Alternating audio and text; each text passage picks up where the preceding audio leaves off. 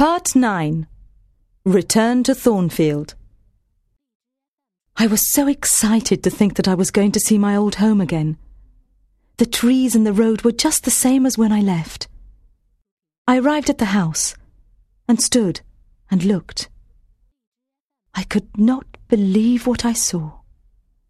My beautiful home was in ruins. No one could live here now.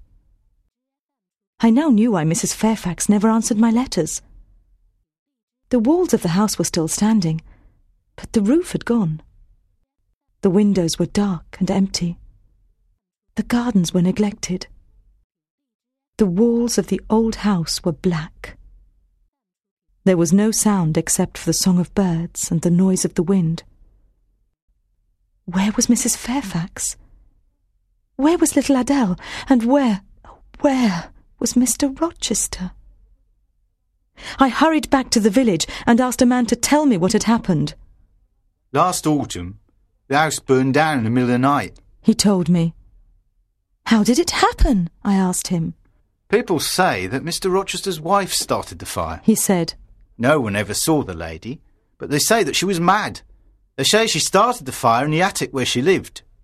Mrs. Fairfax was visiting friends when it happened, and the little girl, Adele, was away at school.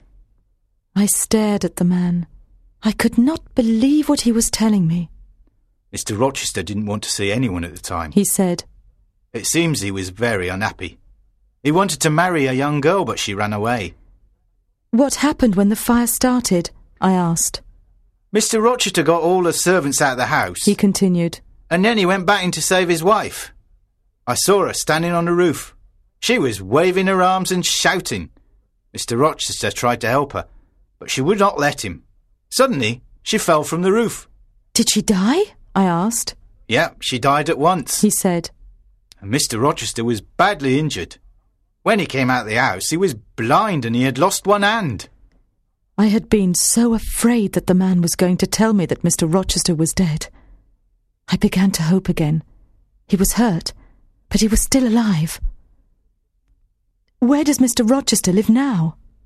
I asked the man. He lives near here. A quiet little place called Ferndean. He replied. He can't travel far since he was hurt. He lives with just two servants. He never has any visitors. I went to Ferndean at once and arrived there just before dark. When I got near the house, I saw a man come out. I knew at once that it was Mr. Rochester. He looked so different from the man I had known.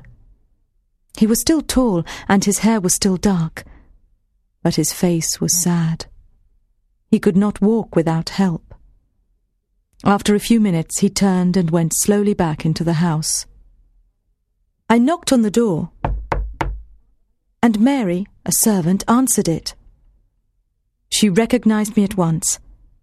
I told her that I had heard about the fire at Thornfield Hall and about what had happened to Mr. Rochester.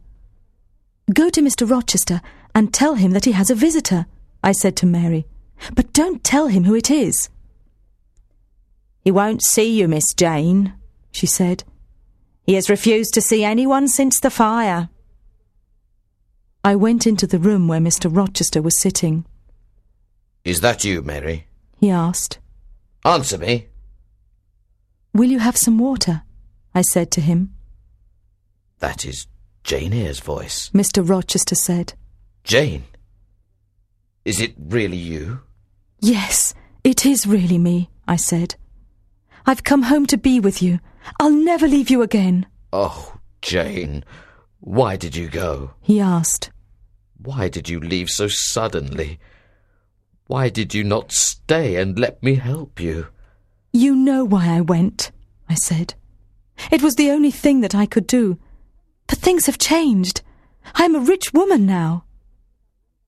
I told Mr. Rochester all about my cousins and about my new home. Then you do not need me now, he said. Will you really stay with me? There was hope in his voice. I smiled at him, although he could not see me. Of course I will, I said. But you're so young, he said. You don't want to marry me. I'm blind, and I can't do anything. You must marry a young man. What is your cousin, St. John Rivers, like? Is he young or old? He is young and handsome, I answered. Do you like him? He asked. Yes, I do, I answered. He's a very good man. Does he like you? He asked. Yes, he does, I answered. He wants me to marry him. Will you marry him? He asked. No, I don't love him, I told him. Mr. Rochester looked happy. He held my hand, and he was silent for a long time. Then, at last, he said to me very quietly, Jane, may I ask you again now? Will you marry me? Yes, I will marry you, I said. I suddenly felt a great surge of happiness. Mr. Rochester, too, looked happier than I had ever seen him. Three days later, Mr. Rochester and I were married. Diana and Mary were delighted when I wrote to tell them the news. I also wrote to St. John, but he never replied. He went to India and did much good work there, but he never married. Little Adele came back to live with us when she had finished school. She is now a wonderful friend to me. Mr. Rochester and I have now been married for ten years. Two years after we were married, Mr. Rochester began to see again with one eye. He can now see me and our two children.